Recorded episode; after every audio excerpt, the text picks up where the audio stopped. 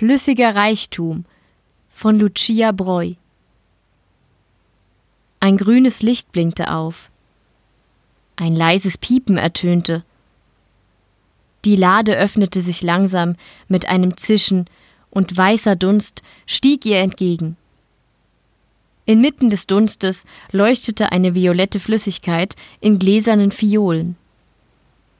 Ihre Hand zitterte, als sie danach griff. Ein leises Quietschen am anderen Ende des Raumes.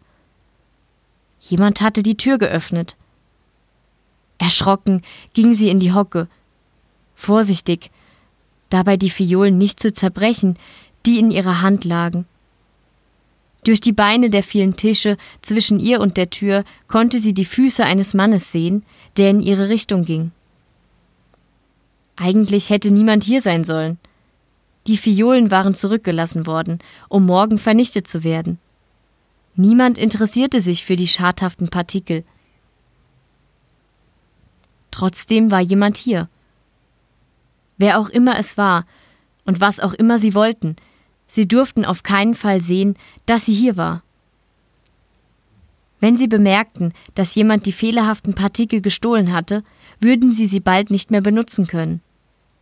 Nur wenn sie immer noch in dem Glauben waren, dass alle Fehlerhaften vernichtet worden waren, konnte ihr Plan funktionieren. Sie atmete tief ein. Dann krabbelte sie so leise sie konnte an den Tischen entlang bis zur rechten Wand des Raumes. Der Mann ging an der linken Wand entlang, von der Eingangstür hin zu dem Tisch, von wo sie die Fiolen gestohlen hatte. Langsam rutschte sie auf den Knien an der Wand entlang, Dabei hatte sie immer die Schuhe des Mannes im Auge. Der Mann hatte inzwischen begonnen, an dem Tisch, unter dem sie zuvor noch gekauert hatte, etwas zu suchen. Soweit sie das beurteilen konnte, hatte er sie nicht bemerkt. Vorsichtig ließ sie die Fiolen mit den violetten Partikeln in ihre Jackentasche fallen. Mit zitternden Händen öffnete sie so leise wie möglich die Tür. Ein leises Knarren war zu hören. Verängstigt drehte sie sich zu dem Mann um. Er hatte sich umgewandt und sah nun die offene Tür. Er würde jeden Moment losgehen, um nachzusehen, was die Tür geöffnet hatte. Für einen Moment überlegte sie, was ihre Möglichkeiten waren. Dann stürmte sie los und ließ die Tür hinter sich zufallen. Sie konnte es sich keinesfalls leisten, gefunden zu werden. So schnell sie konnte, rannte sie die Treppe hinunter. Ihr Herz pochte in ihrer Brust. Sie konnte das Blut in ihren Ohren rauschen hören. Ihre rechte Hand war in ihrer Jackentasche vergraben, um sicherzustellen, dass nichts herausfiel. Es kostete ihr all ihre Konzentration, um nicht die Treppe hinunterzufallen und trotzdem so schnell wie möglich zu laufen. Sie konnte nicht hören, ob ihr der Mann gefolgt war, aber sie musste davon ausgehen. Sie musste ihn abschütteln, sobald sie das Gebäude verließ. Das Gebäude war riesig. Die Lichter in den Gängen waren orange gefärbt, so dass alles in ein warmes Licht getaucht war. Die Stufen gingen eine halbe Ewigkeit nach unten, und für einen Moment war sie nicht sicher, ob sie es schaffen würde, überhaupt nach unten zu kommen. Aber sie musste. Nach einer Weile spürte sie, wie ihre Beine ermüdeten.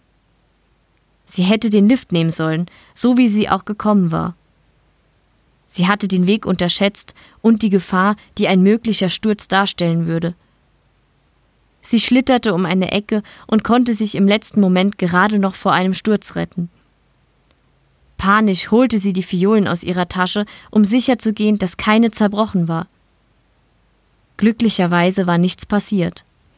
Nach einer gefühlten Ewigkeit erreichte sie erschöpft die Eingangstür. Es war eine Reihe von riesigen Glastüren, die orange eingefärbt waren. Dahinter war die Stadt zu erkennen.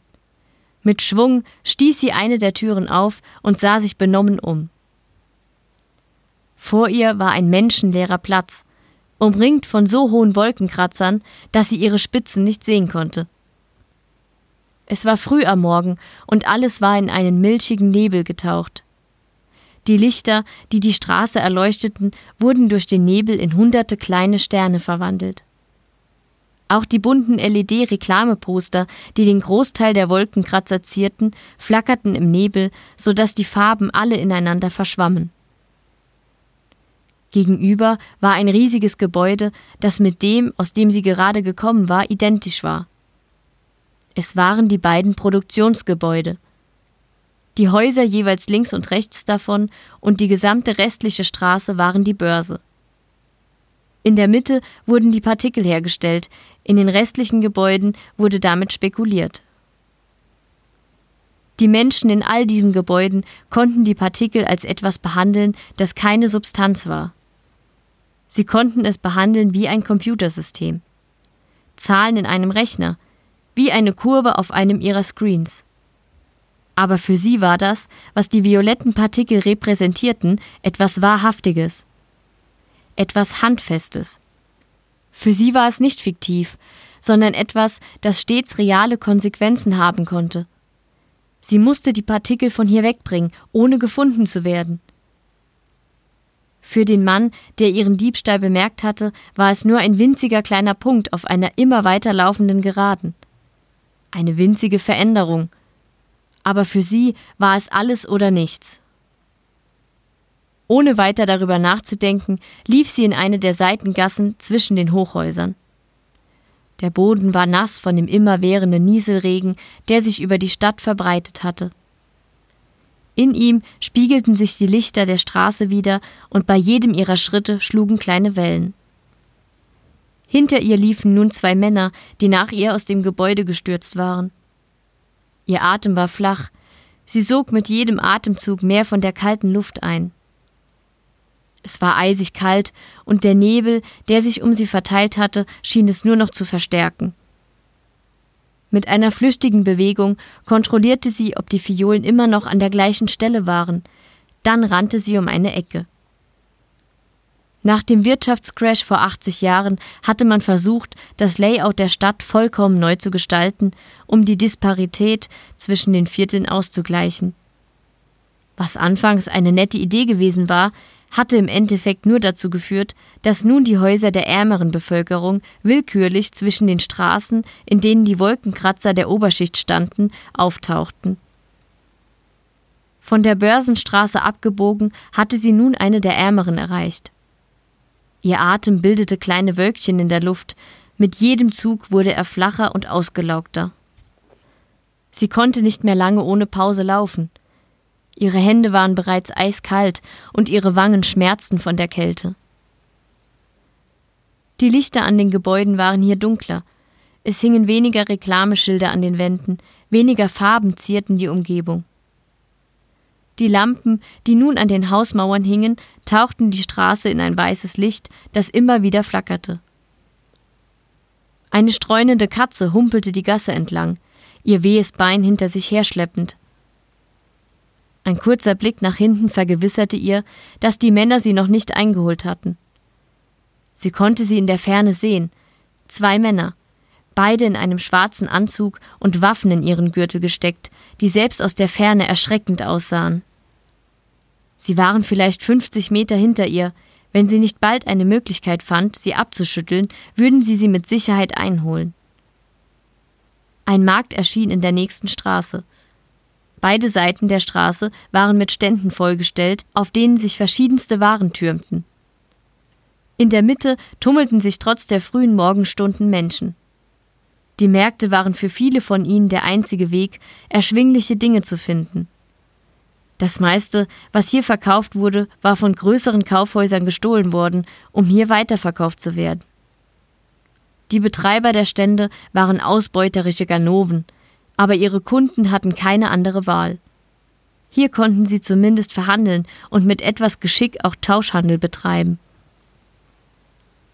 Sie verlangsamte ihre Schritte, als sie den Eingang erreichte, und versuchte sich an das Tempo der Menge anzupassen, um so gut wie möglich in ihr zu verschwinden. Ein Stand zu ihrer Linken verkaufte riesige Mäntel mit großen Kapuzen. Unbemerkt nahm sie einen davon und legte ihn an. Sie steckte ihre Hände in die Taschen und zog die Kapuze tief ins Gesicht. Dann wanderte sie unauffällig zwischen den anderen Menschen umher. Sie bewegte sich langsam, aber sicher ans andere Ende mit Vorsicht. Sie bewegte sich langsam, aber sicher ans andere Ende. Mit Vorsicht, nicht zu schnell vorzugehen, um nicht aus der Menge herauszustechen. Immer wieder warf sie einen Blick zurück. Die Männer waren ihr zum Markt gefolgt, hatten sie aber aus den Augen verloren. Nachdem sie den Markt verlassen hatte, wanderte sie eine Weile ziellos durch die Straßen, um sicherzugehen, dass sie die Männer abgeschüttelt hatte. Erst dann machte sie sich auf den Weg zu ihrem eigentlichen Ziel.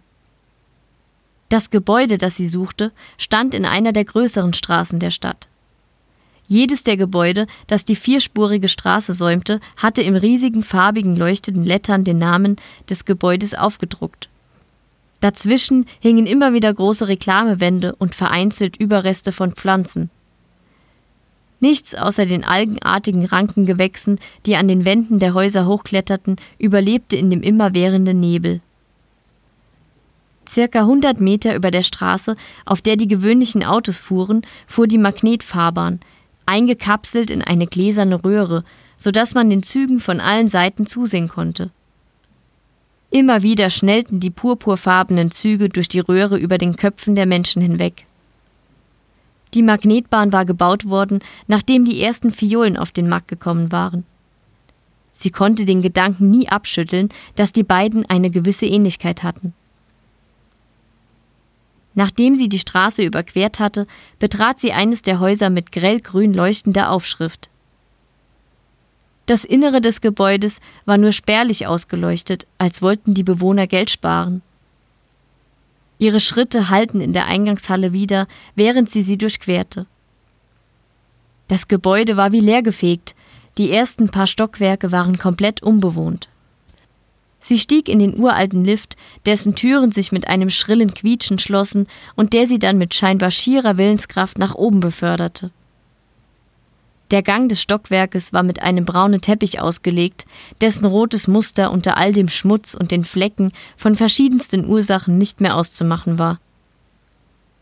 Auf der linken Seite war eine braune Tür mit der Zahl 42 in goldenen Lettern drauf. Vorsichtig klopfte sie an. Es dauerte eine Weile, bis sie im Inneren Bewegung hören konnte und jemand zur Tür geschlurft kam. Die Tür öffnete sich einen Spalt und ein alter Mann lugte hervor. Als er sie erkannte, öffnete er die Tür weiter. Du hast es geschafft, sagte er, ohne sie zu begrüßen. Es war eine Aussage über das Offensichtliche. Keine Freude darin. Sie nickte. Es gab ein paar Schwierigkeiten, aber ich hab sie. Jetzt musst nur noch du das Ende der Abmachung einhalten. Kannst du das? Der alte Mann seufzte. Ich weiß nicht, ob all das so funktionieren wird, wie du dir es vorstellst. Aber ich habe es dir versprochen. Er ließ sie in die Wohnung eintreten. Das Innere der Wohnung hatte Ähnlichkeiten mit dem Rest des Gebäudes. Sämtliche Möbel waren alt und verstaubt.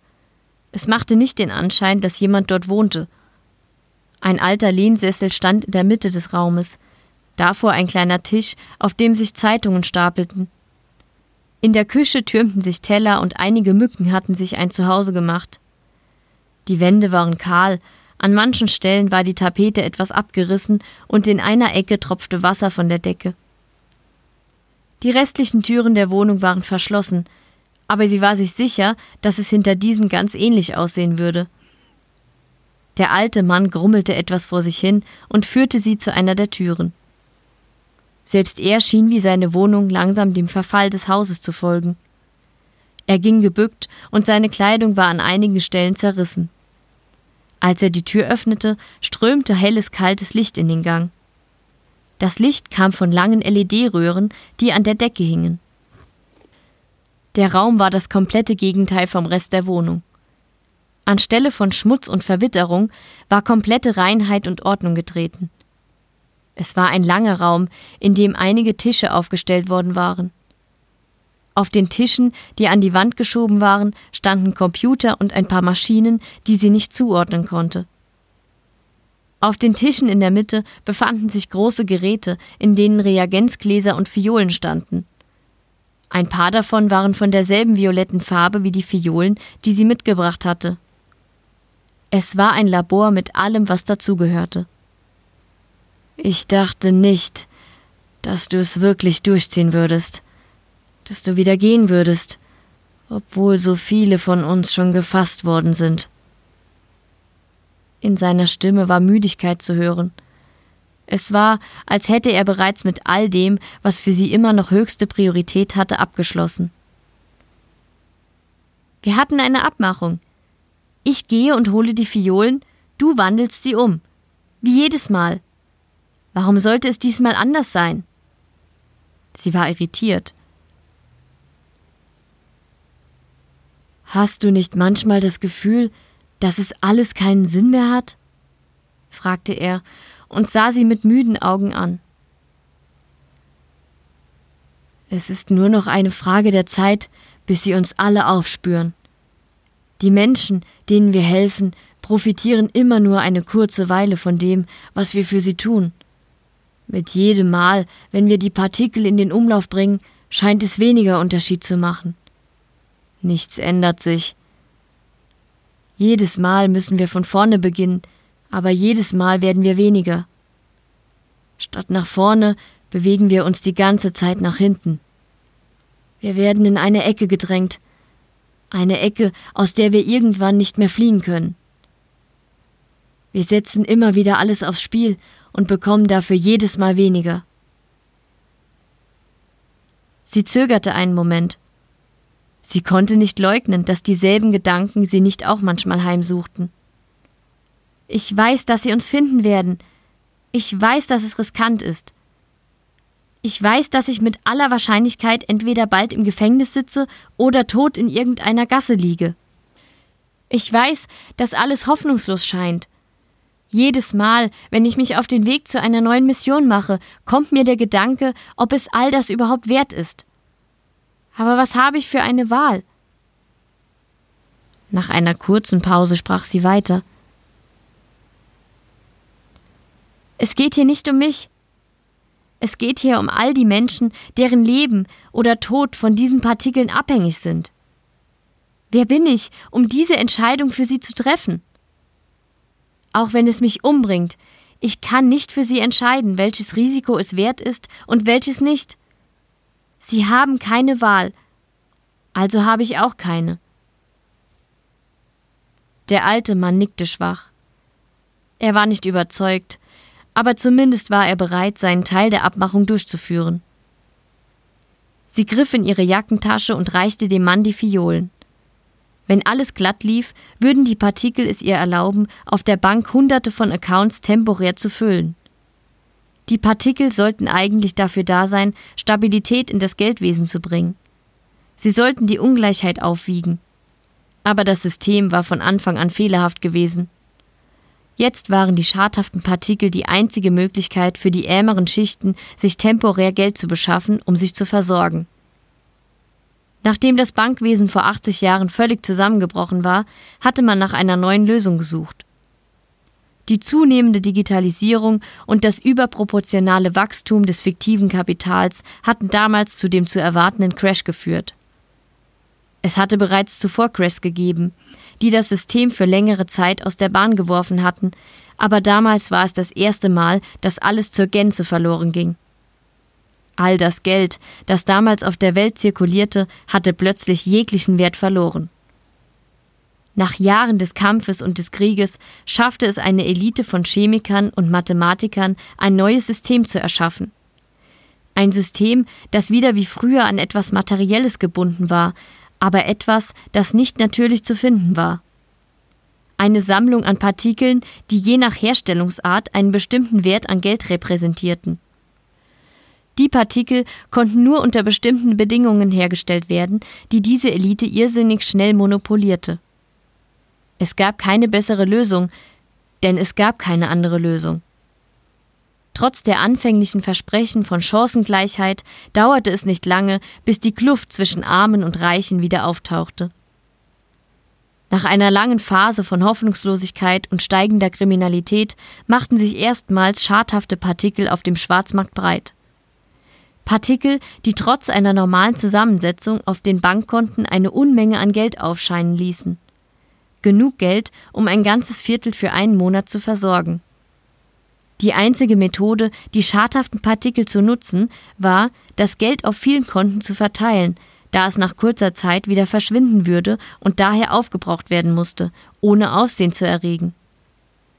Die Hilfe, die das Geld also brachte, war nur temporär. Trotzdem hatte sie sich geschworen, so viele Fiolen wie möglich an die ärmere Bevölkerung zu bringen. Ein mulmiges Gefühl machte sich in ihrer Brust breit, während der alte Mann die Fiolen begutachtete. Um die schadhaften Partikel zu verwenden, mussten sie umgewandelt werden. Der alte Mann war einer der wenigen, der noch die Mittel dazu hatte. Die meisten Labore und Chemiker, die sie hatten, waren bereits von Beauftragten des Finanzmarktes zerstört bzw. festgenommen worden. Es würde nicht mehr lange dauern, bis jemand auch dieses Labor finden würde.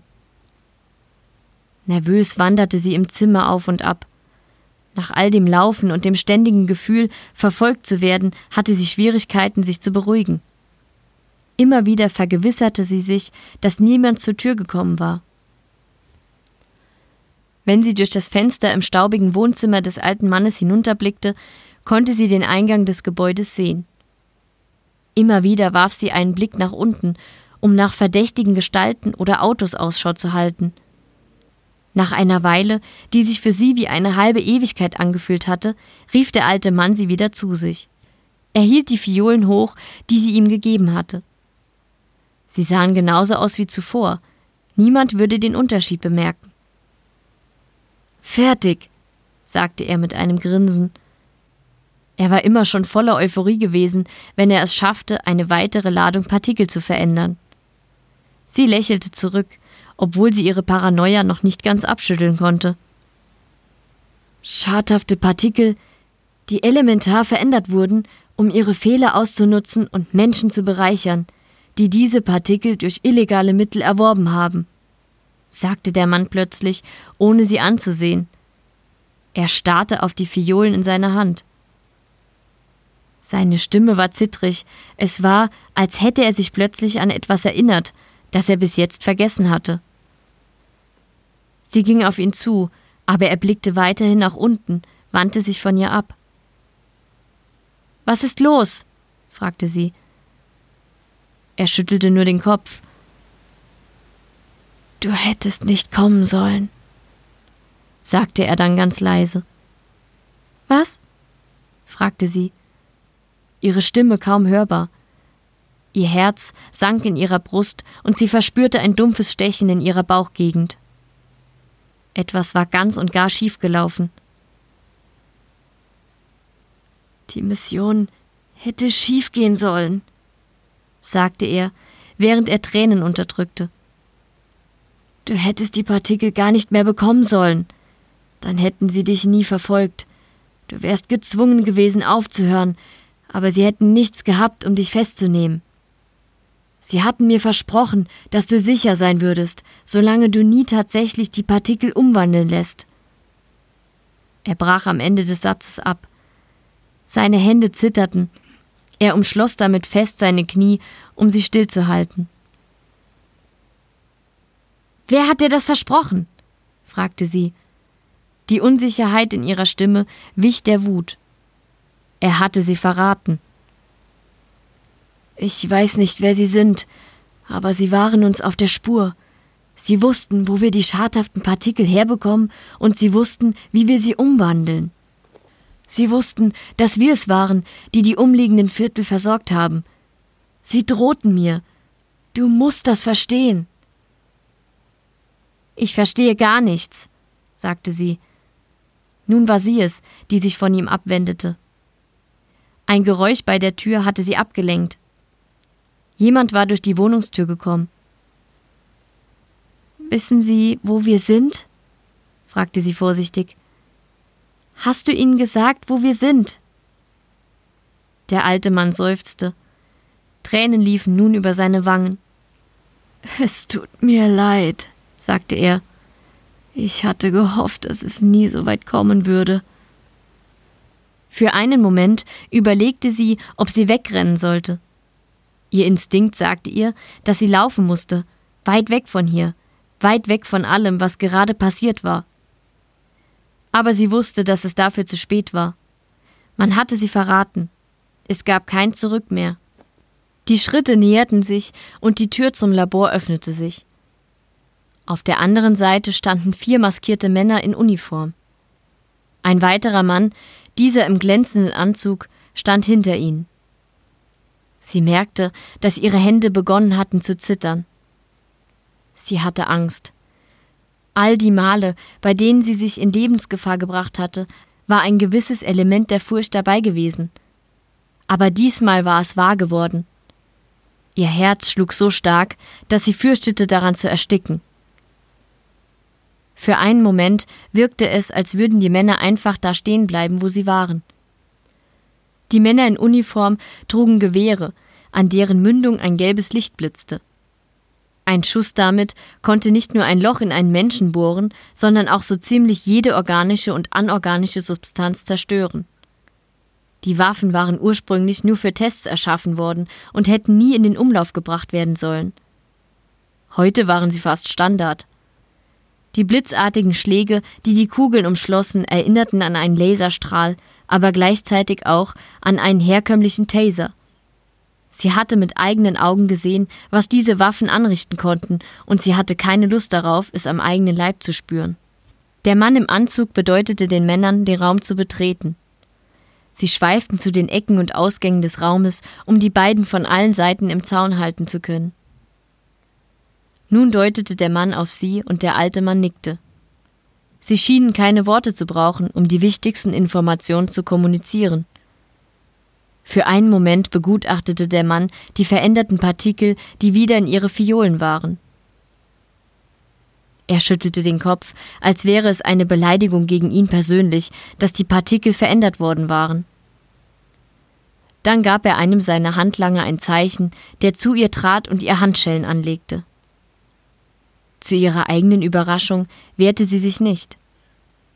Anstelle der Wut und der Angst hatte sich eine dumpfe Gleichgültigkeit breit gemacht. Vor ein paar Sekunden war sie noch außer sich gewesen vor Zorn. Sie hatte sich hintergangen gefühlt von dem alten Mann, mit dem sie bereits so oft zusammengearbeitet hatte und dem sie vertraut hatte. Sie hatte Angst gehabt vor dem, was mit ihr passieren würde. Sie hatte irgendwo noch ein klitzekleines bisschen Hoffnung verspürt, dass sie vielleicht entkommen könnte. Die Hoffnung, die sie von all den Menschen bekam, denen sie geholfen hatte und denen sie wieder hätte helfen können. Doch nun war all das verschwunden. Es schien plötzlich nicht mehr so erschreckend, mit ihnen mitzugehen. Sie würde nichts mehr entscheiden müssen, würde keine Verantwortung mehr tragen. Niemand könnte sie mehr verraten, denn es gab nichts mehr, das man verraten könnte. Als vor all den Jahren die Partikel auf den Markt gebracht worden waren, kam mit ihnen das Versprechen, dass sie alles verändern würden, dass die Zeit der Gier vorüber sein würde, dass die Kluft zwischen Reichen und Armen verschwinden würde aber es war alles eine Lüge gewesen.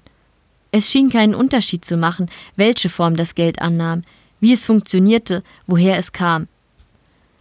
Es gab immer diejenigen, die es ausnützen würden, diejenigen, die zu viel nehmen würden und diejenigen, die zu wenig haben würden. Aber trotzdem würde es immer wieder Menschen geben wie sie. Menschen, die nicht wegsehen und mehr geben, als sie haben, um denen zu helfen, die nichts haben. Sie wusste, dass sie etwas Illegales getan hatte und dass sie dafür lange weggesperrt werden würde. Aber sie bereute es nicht. Sie wusste, dass es die richtige Entscheidung gewesen war. Die einzige Entscheidung. Als die Männer sie abführten, fühlte sie demnach nichts mehr. Sie hatte keine Angst vor dem, was kommen würde, auch wenn es bedeutete, dass ihre Arbeit nun vorbei war.